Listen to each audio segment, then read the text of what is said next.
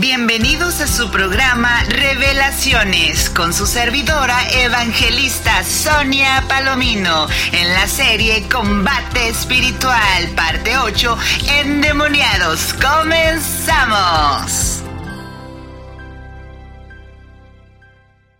Otra de las cosas de que a veces los padres practicaron algún tipo de, eh, de brujería, bueno, Obviamente si la madre o el padre practicaba brujería o fueron a consultar los brujos, los demonios, entonces le brincaron los demonios a ellos y por ende le brincaron a los niños. Si llevaron a los niños que los acompañaran para con el santero o llevaron a la criatura para que le hicieran algún tipo de trabajo.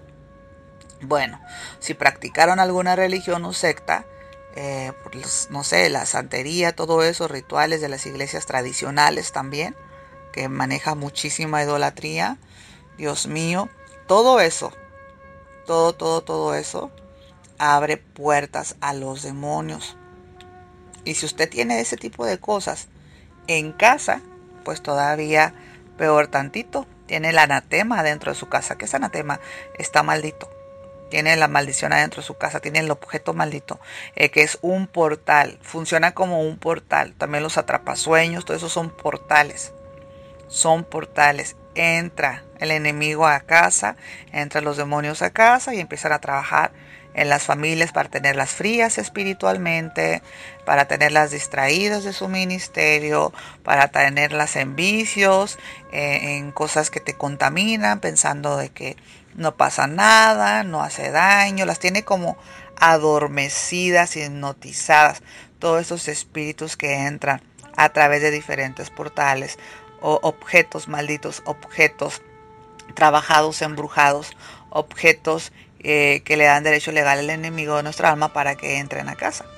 Luego de pronto también hay, hay personas que se dedican a bautizar los objetos, como que los consagran. Hay objetos que los consagran y, y los, no, puedo decir la palabra bendice porque eh, realmente no está bendecido nada, ¿no? Más bien está maldecido. Y les echan sus rituales, sus oraciones y todo eso. Los preparan de alguna manera y luego esos objetos vienen a casa. Ese sí va a ser un portal. Por seguro que lo es. Por seguro que lo es. Entonces hay objetos que a lo mejor no están trabajados, que no están pactados, que no les han hecho la oración, que no los han bautizado. Pero hay otros que sí. Entonces, ¿cómo uno saber? Pues mejor deshágase de eso. Porque de por sí los atrapasueños ya, ya son, ya traen puertas abiertas, dan derecho legal a los demonios. Ahora imagínense un, un, atrapasueños eh, bautizado o trabajado o preparado, peor tantito. No es un juego. Esto no es un juego. Satanás no viene a jugar. Él viene a matar, viene a robar y viene a destruir. Juan 10, 10 más. Dios ha venido a darnos vida y vida en abundancia. Por eso tenemos que pasar del reino de las tinieblas al reino de la luz de Jesucristo, dejarnos de ese tipo de cosas. Bueno, entonces cuando los papás practican todo este tipo de cosas, tienen este tipo de objetos en casa, obviamente el enemigo va a querer venir a atacar a lo más vulnerable, a los más indefensos que son los niños, sobre todo niños menores de 7 años. Ellos por lo regular tienen sus sentidos espirituales abiertos, despiertos y son más sensibles. Es una edad en donde el enemigo sabe que puede causarles bastante daño porque a esa edad cuando los niños son marcados, después de adultos batallan bastante para traer sanidad a sus vidas y, bueno, hay tanto que se podría hablar en estos momentos, pero eh, esto sucede de esta manera. ¿Y qué es lo que pasa después? Pues resulta de que el médico declara a los niños enfermos con asmas, con alergias, con trastornos, con síndromes, con hiperactividades, esquizofrenia, hasta le dan medicamentos cuando los tienen drogados, eh, tú sabes, drogas legales que, los médicos prescriben y se las recetan a las criaturitas. Pero ¿por qué vino todo eso? ¿Por qué vino todo eso? Eso no es normal. No es normal. Es opresión demoníaca. Usted no puede ver las enfermedades como algo normal. No es normal. Son opresiones demoníacas. Están bajo ataque Entonces los padres sí visitaron a la Santa Muerte, al curandero, asistieron a las limpias, a la lectura de cartas, o tienen tanta cosa en casa para la buena suerte, para la protección de esto, de aquello, es obvio que el enemigo va a aprovechar, va a tomar ventaja y va a venir a traer calamidad, cosas horribles a las familias. También hay casos de que los niños son producto de una violación y obviamente ese bebé eh, va, ese niño que nació del producto de una violación, obviamente va a tener un montón de maldiciones generacionales encima, sobre todo rechazo. Y pues hay que sacarle, hay que sacarle todos esos demonios.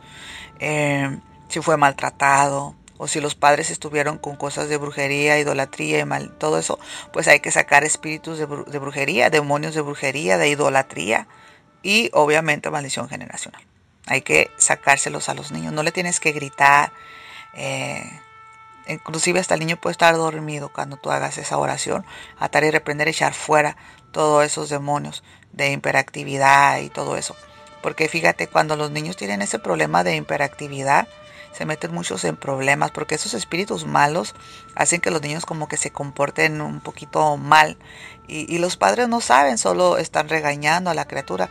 Chamaco, deje ahí, quédese quieto, estése quieto y por ahí un, un manazo, una nalgada, un jalón de cabello, pellizcarles o lastimarles, el papá les lastima, la mamá les lastima, eh, a veces abusan, los maltratan porque ya están desesperados, están cansados, no saben qué hacer con, con el niño, con la niña, los castiga. De por sí ya la enfermedad son castigos también de parte de los demonios. Ellos se ríen cuando usted está estresado, estresada y, y maltrata a los niños, los pega, los regaña. Los demonios se ríen en su cara. Sí, entre más, entre más le peguen a los niños rebeldes, más más agresivos se van a hacer y más rebeldes se va a hacer porque esa no es la solución.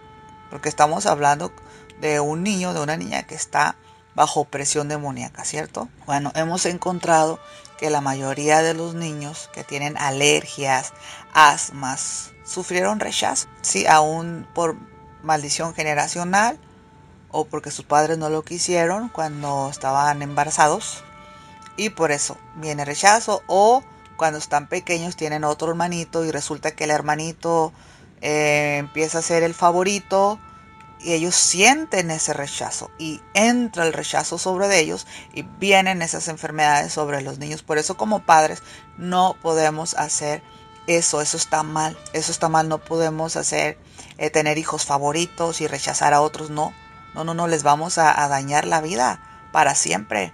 Tenemos que arrepentirnos, pedirle perdón a Dios, pedirle perdón a la criatura y deshacernos de todo eso en el nombre de Jesús, porque estamos heredando esa conducta a nuestras generaciones. Es una maldición generacional, eso no se hace. Para poder romper todas esas maldiciones, esas cartas selladas por el infierno y poder hacer libres a los niños, es importante empezar por los padres. Sí, el papá no puede decir, bueno, yo voy a seguir en la brujería, en la idolatría, pero llévense al niño a la iglesia que le sanen allá y yo voy a seguir igual. Es un problema muy serio. Los papás deben de arrepentirse. Primeramente, los padres deben de ordenar sus vidas. Tienen que arrepentirse con todo su corazón de todos esos pecados.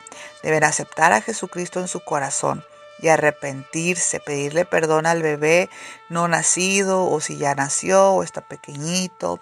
Aunque no entienda, usted tiene que explicarle, tiene que hablar por qué lo rechazaron, eh, por qué lo llevaron a esos lugares incorrectos. Ustedes tienen que decir es que mira, antes yo no conocía a Jesucristo, Jesucristo no estaba en mi corazón, Jesucristo no estaba en mi vida, pero ahora ya tengo Jesucristo en mi corazón, ahora las cosas son diferentes, te amamos, eres lo más hermoso que nos ha pasado en la vida, ¿me entienden? Eh, es importante hablarlo y de esa manera se van a cerrar esos portales, se van a romper esas actas, esas cartas selladas por el infierno, se atan y se expulsan esos espíritus demoníacos al abismo en el nombre poderoso de Jesús. ¿Sí? O sea, ¿cómo? Así, arrepentiéndose, eh, pidiéndole perdón a Dios, a, a la criatura, a los niños, explicándoles, así se quita derecho legal. De esa manera usted va a quitar derecho legal. Y después hay que, después de pedir perdón y de arrepentirse, hay que identificar y atar y expulsar. Identifica qué está ahí. Temor, tristeza, depresión, enfermedad, rebeldía, rechazo, lo que sea, los atas Ya los identificaste, ahora los atas y los lanzas, los expulsas a las profundidades del abismo en el nombre poderoso de Jesús. Es importante tener un tiempo de adoración a Dios, darle las gracias, adorar, cantar una alabanza, de, declarar con tu boca gracias Jesús porque tú eres el libertador, tú eres el sanador, gracias por darnos esta victoria, gracias por morir en la cruz del Calvario por nosotros y puedes leer alguna cita bíblica eh, para declarar y profetizar esa palabra sobre ese lugar, sobre esa casa, sobre la vida de los niños, declarar cosas hermosas y poderosas, por ejemplo como el Salmos 22, el Salmo 91, uno puedes hacerlo. Hay niños que ellos, la mayoría de los niños, ellos ven el mundo espiritual. Entonces, eh, no, no hay que cerrarle los ojos espirituales, hay que enseñarlos, hay que entrenarlos como pequeños guerreritos de Dios. Sí, porque eh, a veces los papás no, no, sabemos. Sabemos que, lo que sí sabemos que nuestro hijo, nuestra hija está mirando algo y le da miedo, le asusta. Y nosotros pues que cierren los ojos, Dios mío, ciérrale los ojos, oramos para que se le cierren los ojos. O gente comete los errores garrafales de llevarlos para con un curandero, sandero, para que le cierren los ojos al niño y lo que hacen esos brujos, pues que le roban los dones a las criaturas. Y pues hay que pedir perdón a Dios por eso y revertir todo eso. Así que si los niños están mirando el mundo espiritual, hay que enseñarles. Hay que enseñarles la palabra de Dios. Pequeños guerreritos de Dios. Bueno, eh, hemos aprendido a través de la palabra y a través de estas enseñanzas que las enfermedades son demonios. ¿sí? Las enfermedades son causadas por espíritus demoníacos. Pero Jesús es nuestro sanador, así que la victoria ya está dada. Nos hemos encontrado con que la mayoría de las enfermedades, un 90%, no vamos a decir que 100%, son producidas por espíritus inmundos, por lo que se amerita atarlos y expulsarlos en el nombre de Jesús. Claro que también hay enfermedades que son orgánicas, ya lo hemos venido diciendo, quizás por algún accidente que sufrió la persona. En la misma palabra de Dios podemos encontrar muchas experiencias de Jesús liberando personas con espíritus de enfermedad, ¿sí? Eh, pero gracias a, Jesucristo que por sus llagas hemos sido nosotros curados, según lo declara las escrituras en Isaías capítulo 53 versículos del 4 al 5. Dice, ciertamente llevó Él nuestras enfermedades y sufrió nuestros dolores, y nosotros le tuvimos por azotado, por herido de Dios y abatido, mas Él Herido fue por nuestras rebeliones, molido por nuestros pecados. El castigo de nuestra paz fue sobre él, y por su llaga fuimos nosotros curados. Qué tremenda y poderosa palabra. Me duele el corazoncito. Digo, ay Dios mío, todo lo que tuviste que pasar y sufrir para que el día de hoy podamos ser sanados en tu nombre. Wow. Dice que ciertamente llevó Él nuestras enfermedades. Sufrió nuestros dolores. O sea, nuestra enfermedad, nuestro dolor, tu enfermedad, tu dolor, Jesús la llevó en la cruz del Calvario. Él, sufrió el castigo, Él sufrió el golpe, Él sufrió todo en la cruz del Calvario. Por nuestras rebeliones, Él fue molido por nuestros pecados y el castigo de nuestra paz fue sobre él. Así que si hay enfermedades, si hay dolores, eh, si hay falta de paz, todo eso Jesucristo lo conquistó en la cruz del Calvario. Así que gracias a que ahora somos propiedad de Jesucristo, la sangre de Cristo clama justicia por nosotros. Él nos hace justicia porque Él pagó nuestras enfermedades y por eso hoy en día podemos ser sanos de toda enfermedad y podemos tener una vida con paz, con gozo, con tranquilidad porque Él lo conquistó en la cruz del Calvario, lo llevó por nosotros, lo sufrió, lo pagó por nosotros. Y por sus llagas somos nosotros sanos, somos curados, somos libres y ahora podemos gozar de esa paz que, que sobrepasa todo entendimiento, la paz de Dios sobre nuestra vida, gracias a lo que Jesús hizo en la cruz del Calvario. Y en Santiago capítulo 5, versículos del 14 al 16 dice, ¿está alguno enfermo entre vosotros? Llame a los ancianos de la iglesia y oren por él, ungiéndolo con aceite en el nombre del Señor. El aceite que se usa es el aceite de oliva, acuérdense. No es aceite de carro, no es aceite de cocina, no, es aceite de oliva. Y el más puro que podamos encontrar es el aceite extra virgen prensado en frío. El versículo 15. Y la oración de fe salvará al enfermo. Wow. Y el Señor lo levantará y si hubiere cometido pecado, les será perdonados. Confesaos vuestras ofensas unos a otros y orad unos por otros para que seáis sanados. La oración eficaz del justo puede mucho. Esta palabra está tremenda, está poderosa, porque aquí está diciendo, si alguno tiene alguna enfermedad, llame a los hermanos de la iglesia, a los ancianos.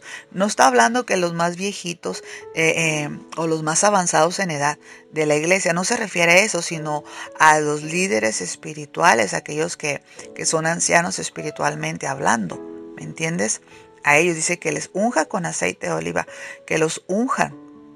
Eh, el, el ungirlos con aceite de oliva es simbólico, como símbolo de la presencia del Espíritu Santo.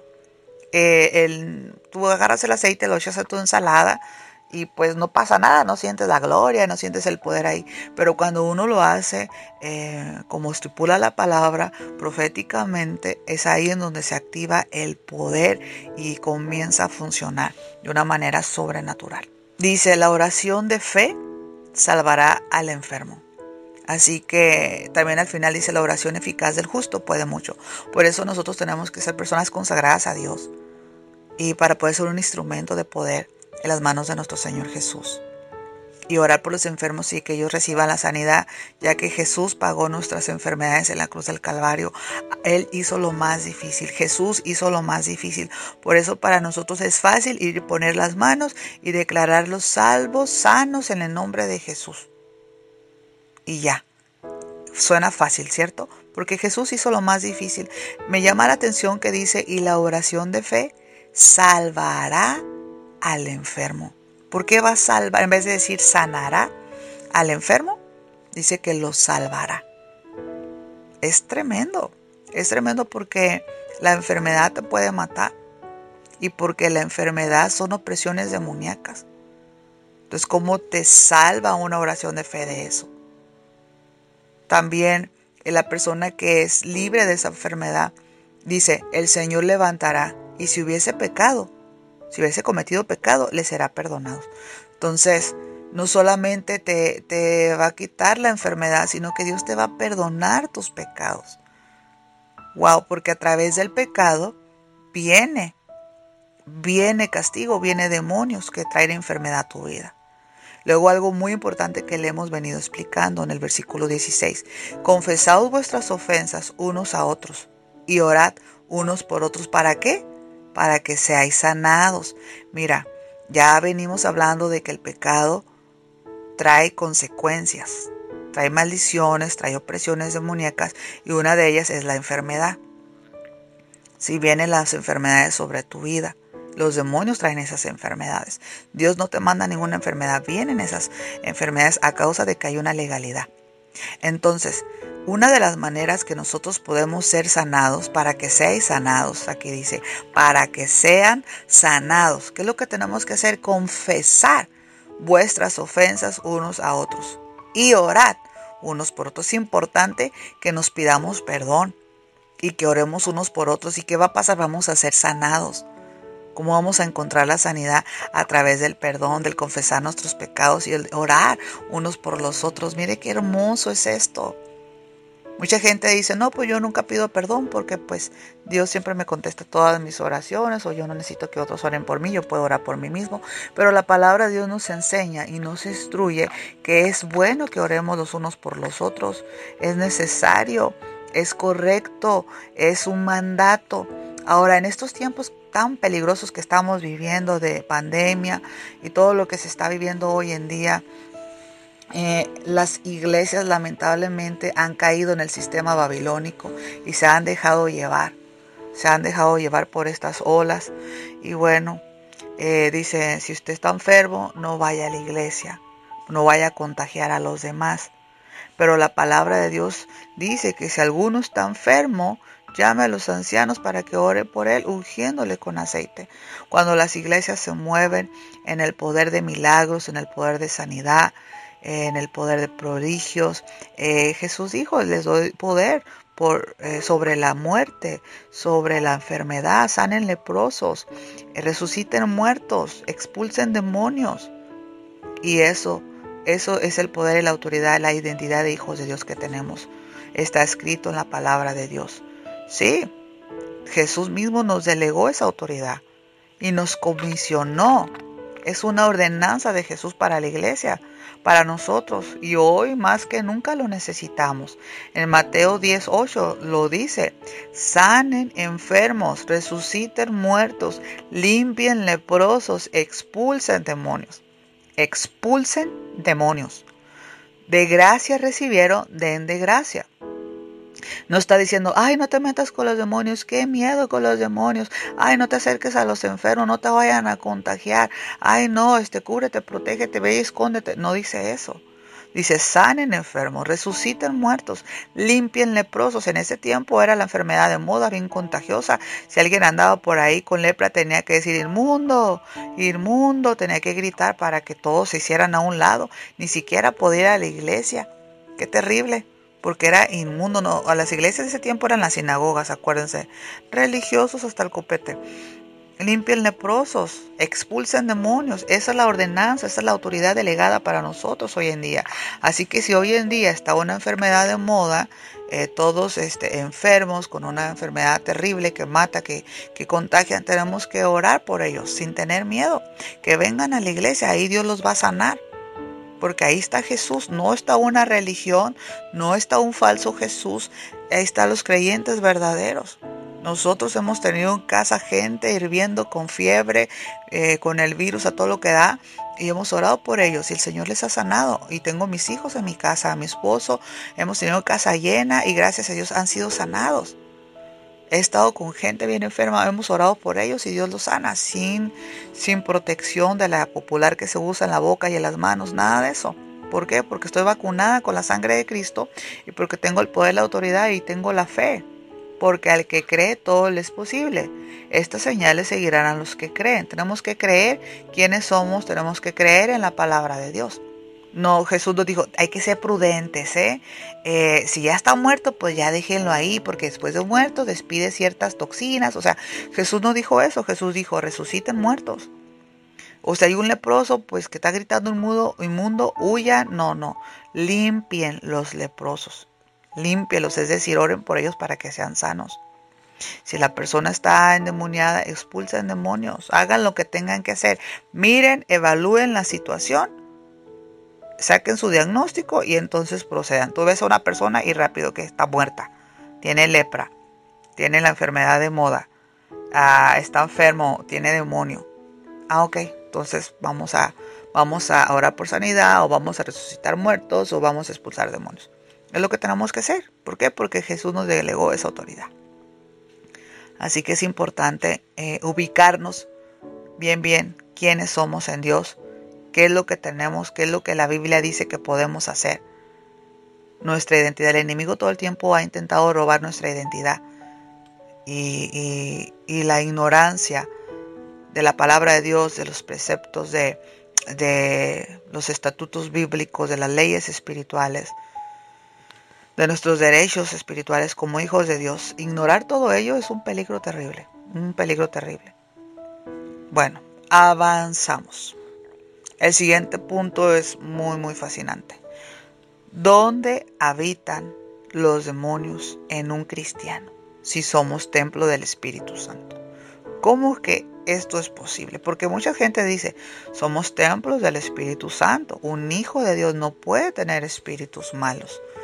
Eso dicen. Sin embargo, hemos encontrado en la palabra de Dios que los hijos de Dios han estado con espíritus demoníacos y Jesús les ha ministrado, les ha liberado. Y hasta el día de hoy, ministerios del Evangelio completo.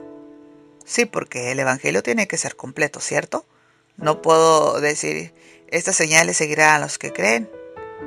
Eh, dice, ir y predicar el evangelio a toda criatura, ser discípulos, estas señales seguirán a los que creen, en mi nombre echarán fuera demonios, hablarán nuevas lenguas, pondrán las manos sobre los enfermos, ellos serán sanados, eh, aquí los doy poder y autoridad para hollar serpientes y escorpiones, aun si vivieran cosas mortíferas no les hará daño, y, la Biblia pues está llena de, de pasajes bíblicos bien poderosos, y no podemos decir, ay, espérame, todo está bien menos sacar demonios, todo está bien menos hablar en lenguas todo está bien menos poner manos. O sea, no podemos recortar y trasquilar la Biblia y a ponerla a nuestra manera de pensar. El Evangelio es completito o nada, completito o nada, ¿cierto? Y pues nos dice que, que oremos por los hijos de Dios y que le ministremos liberación. Eso es lo que tenemos que hacer, los hijos de Dios.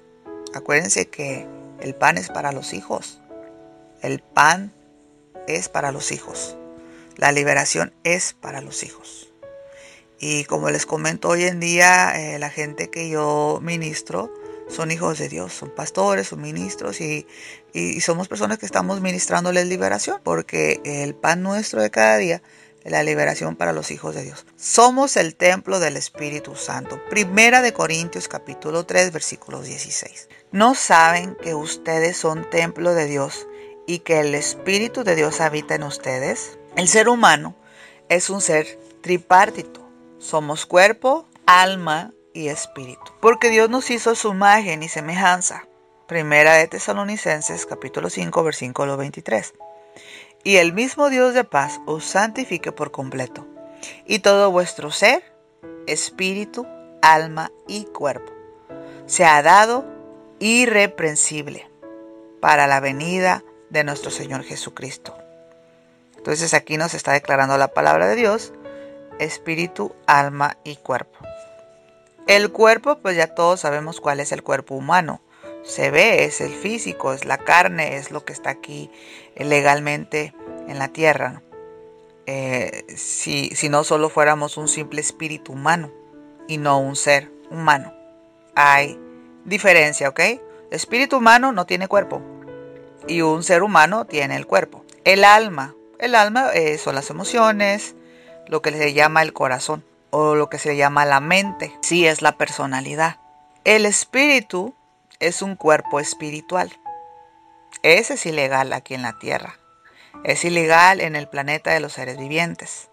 El espíritu es la vida, la que Dios nos dio para que el alma viva. El alma no puede estar viva si no tiene al espíritu. El alma y el espíritu están ligados. La Biblia habla que el alma es eterna, lo que significa que el espíritu permanece siempre dándole vida al alma y nunca se separan.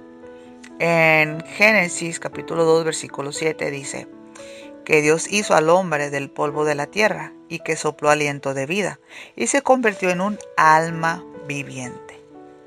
Si usted puede buscar eso en la versión K8. Cuando el cuerpo muere de un hijo de Dios, el espíritu regresa a Dios, porque su alma es salva. Por el espíritu de un impío no vuelve a Dios. Ese se va a su alma al infierno. Si usted es de Dios, su alma va con Dios. Si usted no es de Dios, su alma va al infierno. No era el plan original de Dios. Acuérdense también cuando habla en Apocalipsis, cuando dice que el, lago, habla de un lago de fuego y habla de un infierno, y dice que el infierno será lanzado al lago de fuego. El lago de fuego no es figurativo, no es imaginario, es real el infierno también es real, no es figurativo, porque entonces ¿qué hace Dios lanzando el, infierno figurativo a un, lago de fuego literal? Entonces el, infierno será lanzado al lago de fuego y dice que ese infierno fue preparado para Satanás y sus demonios. Realmente no fue preparado para los humanos. Sin embargo, eh, también los humanos que siguieron a Satanás o que no decidieron por seguir a, Dios, serán ellos lanzados también a ese infierno. No era el plan de Dios que los hijos de Dios vayan ahí, no, no fue el diseño original. Sí, eh, el diseño original es de que eh, uno muere y se va con Dios, no se vaya al, al infierno. Pero las cosas fueron dando un giro triste, lamentable, pero no era el plan original de Dios. El plan original de Dios es que Adán y Eva estuvieran en el Edén siempre y se multiplicaran y fueran felices para siempre, pero las cosas se salieron de control terriblemente. En Eclesiastés capítulo 12 versículo 7 dice, antes que el polvo vuelva a la tierra como era y el espíritu vuelva a Dios que lo dio. Si entonces eh, somos polvo, ¿no? Como ser humano, nuestro cuerpo físico va a volver a la tierra, va a ser polvo, porque del polvo nos hizo Dios. Y el espíritu vuelve a Dios que lo dio. Dios sopló espíritu al, alma y, se convirtió en un alma viviente. Y ese aliento de vida, ese espíritu que Dios nos dio, vuelve a Dios.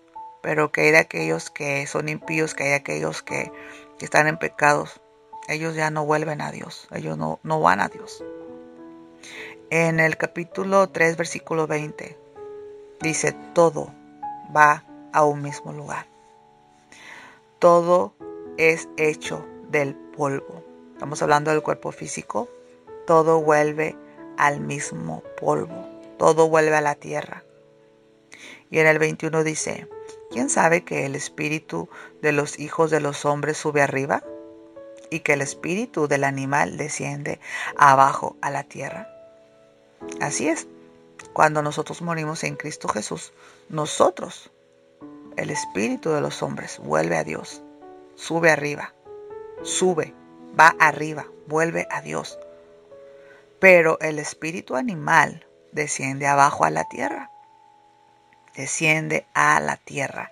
Ellos no, no, no tienen un alma como nosotros, que es un alma eh, eterna. Ellos vuelven a la tierra y dejan de ser, ya no existen más.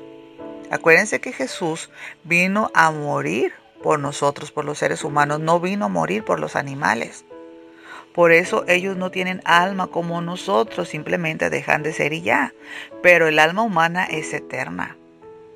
Por eso es que tenemos que, así como Jesucristo que nos amó tanto, dio su vida por nosotros, tenemos que amar a nuestro prójimo como a nosotros mismos. Tenemos que amar a Dios con toda nuestra mente, con todas nuestras fuerzas, con todo nuestro corazón, y tenemos que amar a nuestros prójimos como a nosotros mismos. Nuestro prójimo, nuestros hermanos, nuestros seres humanos. No, no está hablando de los animales. Tenemos que amar más a los humanos. ¿Sí? Tenemos que hacer algo por ellos porque Dios nos va a recompensar por cada alma humana que ayudemos, por cada obra de amor que hagamos por otros seres humanos. Aún un vaso de agua que le demos a otro ser humano, eh, seremos recompensados. Pero nadie que ayude a un animal tendrá recompensa en el cielo. No digo que los traten mal. Sí, eh, muchos de los animales Dios nos los dio para comérnoslos, otros para que hagan el trabajo duro, y cada animal tiene su función en el planeta. Hoy en día hay leyes para proteger gatos y perros, pero hacen leyes demoníacas para matar a bebés aún no nacidos, que tienen el alma eterna y que Jesús murió por ellos. Todo está mal, lo bueno es malo y lo malo es bueno. La gente llena sus redes sociales de cómo aman a los animales, pero no llenan sus redes sociales de cómo aman a las almas, cómo ganan almas para Cristo, cómo ayudan al prójimo.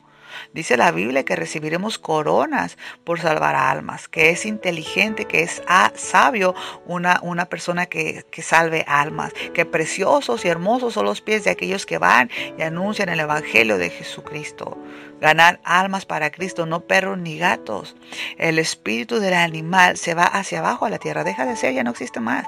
No hay un mundo feliz de animales, no, no, no, no hay una vida después para los animales, no existe nada de eso. Pero el espíritu del hombre va hacia arriba, va hacia Dios, eh, tiene una vida eterna con Dios. Obviamente el que se murió en Cristo Jesús, el que se murió en pecado, la Biblia habla de que va a ir al infierno. La Biblia habla, está llena la palabra de Dios de eso. Dios es espíritu, por lo tanto, se comunica con nosotros a través del espíritu. Por ende, el Espíritu Santo habita en nuestro cuerpo espiritual y no habita en nuestro cuerpo físico. ¿Sí? Nuestra carne humana aún no está glorificada. Es corruptible, esto no va a heredar el cielo. Esta carne humana no va a heredar el cielo, no se va a ir para el cielo. Entonces nosotros tenemos un cuerpo espiritual y tenemos un cuerpo físico. En el cuerpo espiritual es en donde el Espíritu Santo de Dios, que es espíritu, habita en nosotros. y en el cuerpo físico es en donde se meten los demonios. Sí, en el cuerpo humano es donde se ocultan los residentes invisibles, es decir, los espíritus inmundos. No tienen cuerpo, necesitan un cuerpo, andan buscando un cuerpo. Se pueden entronar en un área específica como la mente, bajo vientre, la espalda, en la nuca. Ya vieron la, mujer, ¿recuerdan la mujer que estaba encorvada? Porque estaba atada por Satanás por 18 años, pues ella era evidente que lo tenía en la espalda, estaba encorvada. Y en cualquier parte se puede arraigar hasta, hasta creerse uno mismo con la persona. El espíritu demoníaco ya se cree uno mismo con la persona. Esos son muy difíciles de expulsar para quienes no tienen una vida de ayuno y oración. Mateo capítulo 17, eh, versículo 21 dice, no pudimos expulsarlos. Los discípulos dijeron, no podemos expulsar a, los demonios. Y Jesús le dijo, esta clase no sale sino con oración y ayuno. Entonces tenemos que tener fe. También le dijo, por vuestra poca fe. Es importante tener fe, porque la incredulidad es otro demonio. Así que cuidado. Entonces hay algo en la palabra de Dios eh, que me gustaría compartir con ustedes, que está en Hebreos capítulo 9, versículos del 1 al 7. Habla de un ejemplo del santuario y yo quisiera compartir con ustedes esto. Vamos a leerlos y luego les explico.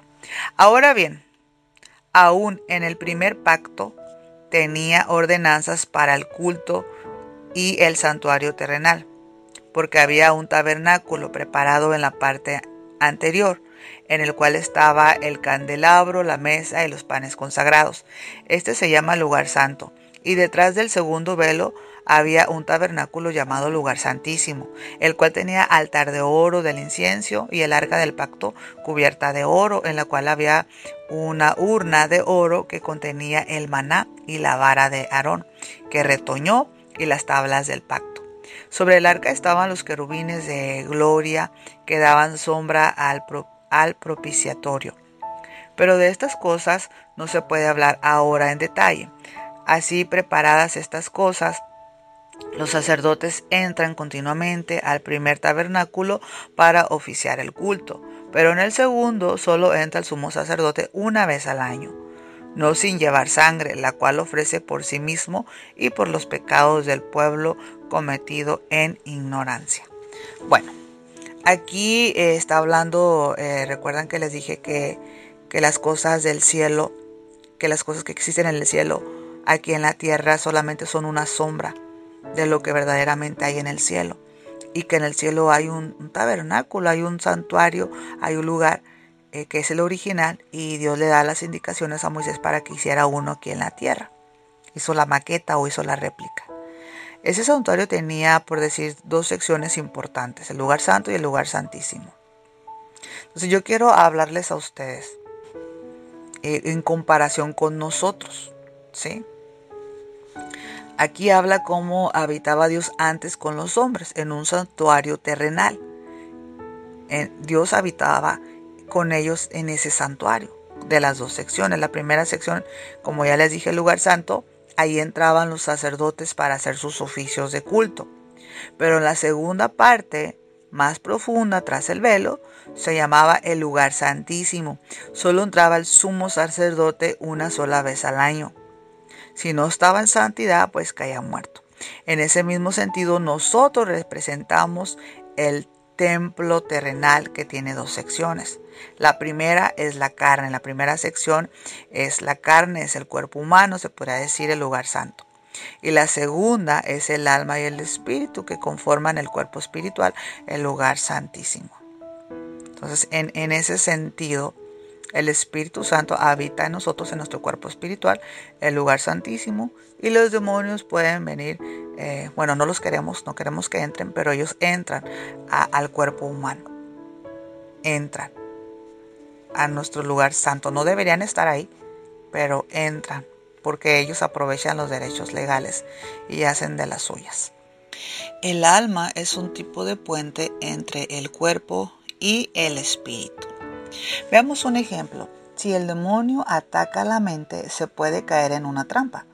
Si los dardos del enemigo penetran la mente, logran fragmentar el alma y dañar al cuerpo. Recordemos que siempre hay una causa y un efecto. Es decir, las cosas suceden por, por algo. Los dardos de fuego que lanzan los demonios, que logran atravesar la cabeza, porque no nos colocamos el yelmo de la salvación. Tenemos que colocarnos la armadura de Dios y el yelmo de la salvación. Esos dardos se convierten en pensamientos negativos de error.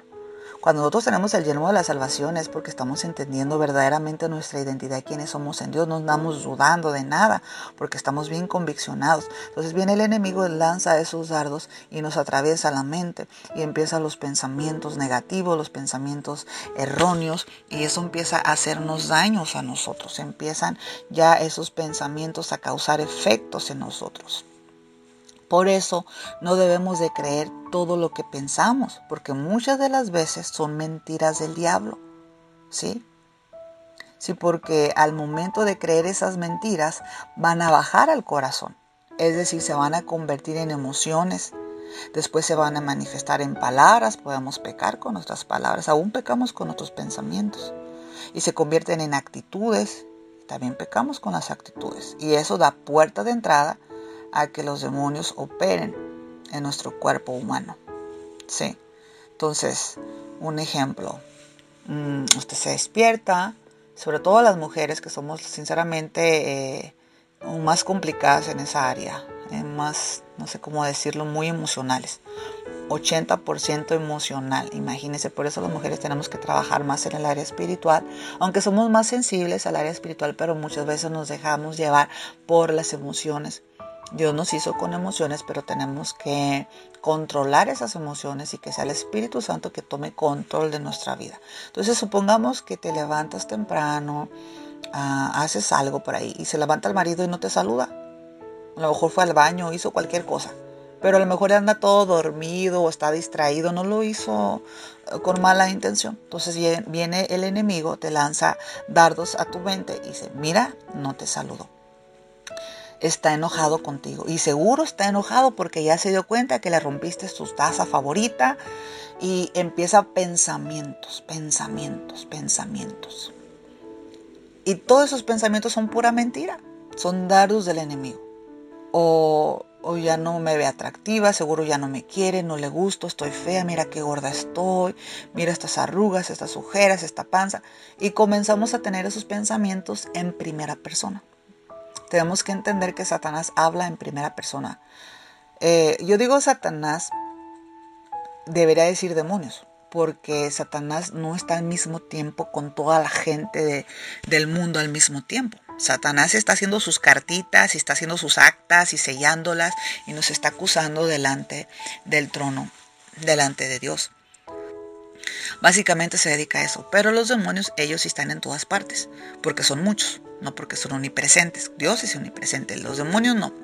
Entonces llegan los demonios con esos pensamientos y uno comienza a pensar o a creer que está pensando, que piensas tú que esos, que esos pensamientos son tuyos. Tú crees que esos pensamientos son tuyos. Tú estás diciendo, estoy fea, nunca voy a hacer nada en la vida, no me quieren, debería morirme, nada me sale bien, cuánta pérdida de tiempo, eh, qué mal están haciendo eso, yo lo haría mejor. Todos esos pensamientos tóxicos vienen a la mente, pero son pensamientos como si tú los estuvieras teniendo. Pero la mayoría de las veces cuando estás bajo presión demoníaca, eh, esos pensamientos no son tuyos, son de los demonios. Y ellos hablan en primera persona para que tú creas que son tus pensamientos. Vaya, es una trampa.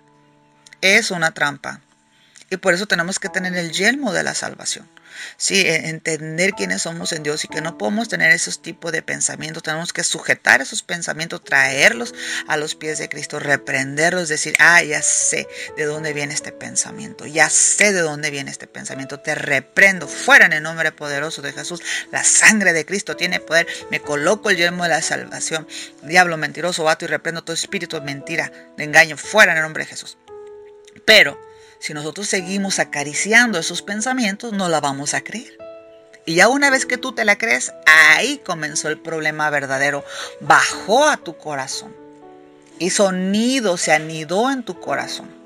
Y empezó a florecer esas espinitas, empezaron a salir.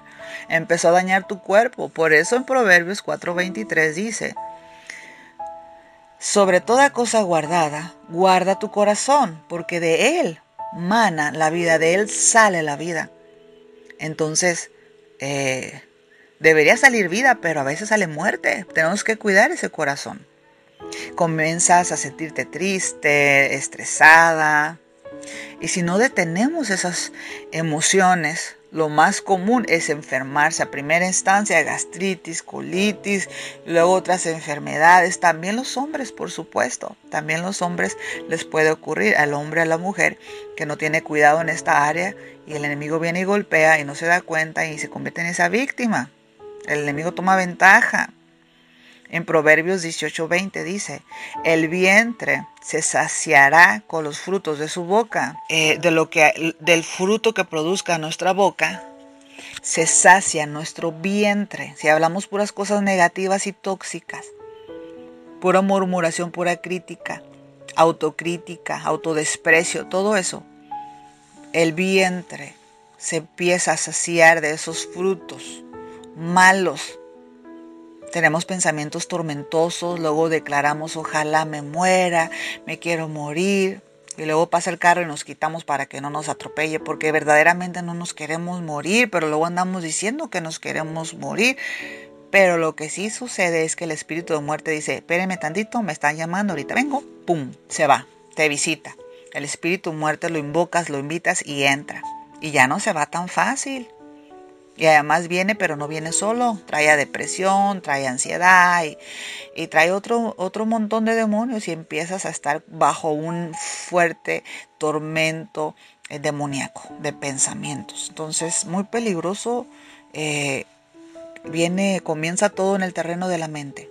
Un pensamiento. Y ahí tú tienes que actuar inmediatamente, no creerlo, reprenderlo y comenzar a declarar la palabra a favor de tu vida porque luego te crees esas mentiras, bajan a tu corazón y pum, empiezan a manifestar de la abundancia del corazón, habla la boca y comienzas a hablar, hablar, hablar. Dice Proverbios que de la abundancia del corazón habla la boca y empiezas a hablar todo lo que te bajó al corazón, todo lo que estaba en tus pensamientos bajó al corazón. Te la creíste y empezaste a hablar de la abundancia del corazón sobre tu boca, empezó a hablar empezó a hablar y hablar y hablar cosas, cosas que daban frutos malos. Empezabas a, a, soltar frutos malos de tu boca y tu vientre se empezó a saciar de frutos malos. Y entonces comenzaste y comienza uno a tener problemas en el cuerpo físico. El cuerpo comienza a tener estrés, gastritis, colitis, cáncer, tumores, diabetes y un montón de problemas de salud. Tremendo. En Efesios capítulo 4, versículos del 17 al 32 dice que no debemos dar lugar al diablo. No debemos dar lugar al diablo para que no tome ventaja sobre nosotros. Entonces, ¿cómo nosotros podemos dar lugar al diablo? Bueno, con nuestra forma de ser, nuestras palabras, nuestras eh, eh, eh, reacciones. Entonces, las emociones que nos estén invadiendo va a ser que nosotros reaccionemos de determinada manera. Entonces, ¿cómo podemos no dar lugar al diablo? Cuidar nuestra forma de ser, cuidar nuestras emociones, para empezar, porque de ahí se desencadena todo lo demás. ¿Sí? Eh, Dios nos ha dado las emociones. No quiere decir que las emociones son malas. No, tenemos que cuidar que nuestras emociones no se tornen malas. Tenemos que cuidar eso de nosotros. Sí, cuando las emociones negativas nos dominan, nos hacen pecar. Entonces no podemos darnos el lujo o permitir que las emociones nos estén dominando, que las emociones negativas nos dominen. Tenemos que tener mucho cuidado, tenemos que aquietar nuestro espíritu, tenemos que estar relajados, tranquilos en Dios y escuchar la voz de Dios, poner nuestra mirada en Jesús, escuchar la voz del Espíritu Santo que nos guía, que nos dice que hagamos, tenemos que tener mucho cuidado. Una de las recomendaciones que la Biblia nos hace es el ayuno, el ayuno, la oración. ¿Por qué? Porque el ayuno mortifica la carne, crucifica la carne, mata la carne, eh, pone la carne en su lugar, se tiene que sujetar y se tiene que someter la carne. Por eso necesitamos al Espíritu Santo que nos ayude. Pero aún así debemos tener mucho cuidado de no poner triste con nuestras faltas, con nuestros pecados, con nuestras actitudes.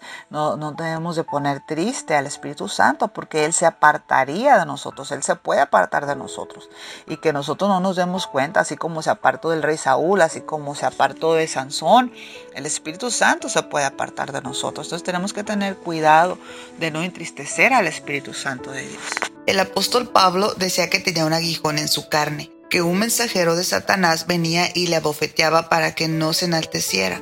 Pablo le había rogado a Dios que se lo quitara, pero Dios le dijo que no, que se bastara de su gracia. Eso es lo que leemos en 2 de Corintios capítulo 12 versículos del 7 al 9. Es tremendo, es impresionante porque Pablo era un ungido de Dios. Sin embargo, ahí estaba en su carne. En su carne tenía un aguijón. ¿Dónde estaba el aguijón? En su carne, en su cuerpo físico. También en la Biblia encontramos a una mujer encorvada, eso ya lo vimos anteriormente, que estaba atada. Se le notaba en su espalda esa curvatura, de lejos en su cuerpo. ¿En dónde? En el cuerpo. Y es ahí en donde se encuentran los espíritus demoníacos. En estos casos no se dice que estaban poseídos, como suele estar un impío, sino que de alguna manera estaba ahí esos residentes invisibles. En el caso de Pablo, Dios lo permitió con el propósito de que Pablo no se enalteciera. Recordemos que él fue un asesino de cristianos. Así que cuando Jesús lo escogió, le dijo que lo iba a hacer entender lo que es sufrir a causa del Evangelio. Y de aquella hija de Abraham, eh, no se la había expulsado a pesar de tantos años asistiendo a la iglesia. Entonces, con todas estas enseñanzas nos damos cuenta que somos seres tripartitos que efectivamente nuestro cuerpo es templo del Espíritu Santo, pero que los demonios habitan en nuestro cuerpo físico, porque tenemos un cuerpo espiritual, en donde Dios habita en él. Ahora vamos a ver sobre la liberación. Es el diario pan de los hijos de Dios. No hay que alarmarse, no hay que asustarse. Mejor alármese asústese de que usted nunca haya sido ministrado de liberación y usted tenga una vida con demasiados problemas. ¿Ok? Bueno, la fe de la mujer sirofenicia. ¿Se acuerdan de la mujer cananea? En Marcos vamos a estar leyendo en el capítulo 7, versículos 24 al 30. Dice, levantándose de allí, se fue a la región de Tiro y de Sidón, y entrando en una casa no quiso que nadie lo supiese, pero no pudo esconderse porque una mujer cuya hija tenía un espíritu inmundo, luego coyó de él, vino, se postró a sus pies la mujer era griega y sirofenicia de nación, y le rogaba que echase fuera de su hija ese demonio. Pero Jesús le dijo, Deja primero que se sacie los hijos, porque no está bien tomar el pan de los hijos y echarlo a los perrillos. Respondió ella y le dijo, Sí, Señor, pero aún los perrillos debajo de la mesa comen de las migajas de los hijos. Entonces le dijo, Por esa palabra ve, el demonio se ha salido de tu hija. Y cuando llegó ella a su casa, halló que el demonio había salido y a la hija estaba acostada en cama. Poderosa palabra. Estar endemoniado a todos les puede pasar. O más bien dicho, a todos nos puede pasar. Jesús dijo que el pan era para los hijos, es decir, la liberación es para los hijos de Dios. No dice que para los hijos del diablo, no, él dice que para los hijos de Dios. Y aquí dice que, que Jesús, él había sido enviado a darle primeramente a, los hijos de Dios. Entonces es importante entender eso. La mujer cananea le pedía que liberara a su hija endemoniada. Estamos hablando de casos de liberación de endemoniados y liberación. Y de eso ella se acerca y le habla a Jesús. Y Jesús entiende muy bien de lo que ella le está hablando. Le dice, mi hijo tiene, mi hija tiene un espíritu inmundo. Pero Jesús le decía que él vino a, primeramente a, alimentar, a darle el pan a los hijos. A los hijos, primeramente a los hijos. Ella no se ofendió de que él la llamara perrillo. Ella insistía por la liberación para su hija que estaba endemoniada. Entonces aquí estamos hablando que, que ese pan que Jesús le negó por un momento a ella, que ese pan era para los hijos. El pan que ella necesitaba era de liberación. A los gentiles en aquellos tiempos que ellos no eran de la promesa de Abraham, eh, eran llamados perrillos, eran llamados perros. Y es por eso que dijo, no, no es bueno darle el pan de los hijos a los perrillos. Jesús a través de ese acontecimiento les da a entender a los hijos de Dios qué privilegio tan grande tenían de poder comer ese pan, que ellos tenían ese pan. Sin embargo, los que no eran hijos deseaban y valoraban más el pan que los mismos hijos. Gracias a Dios, eh, que los que no éramos pueblo, antes, ahora ya somos pueblos. Y ya no somos más perrillos. Ahora somos hijos legítimos de Dios por su voluntad y no voluntad de carne. Aleluya. Así que es fácil endemoniarse a través del pecado, eh, sobre todo cuando desconoce los principios bíblicos y las leyes espirituales.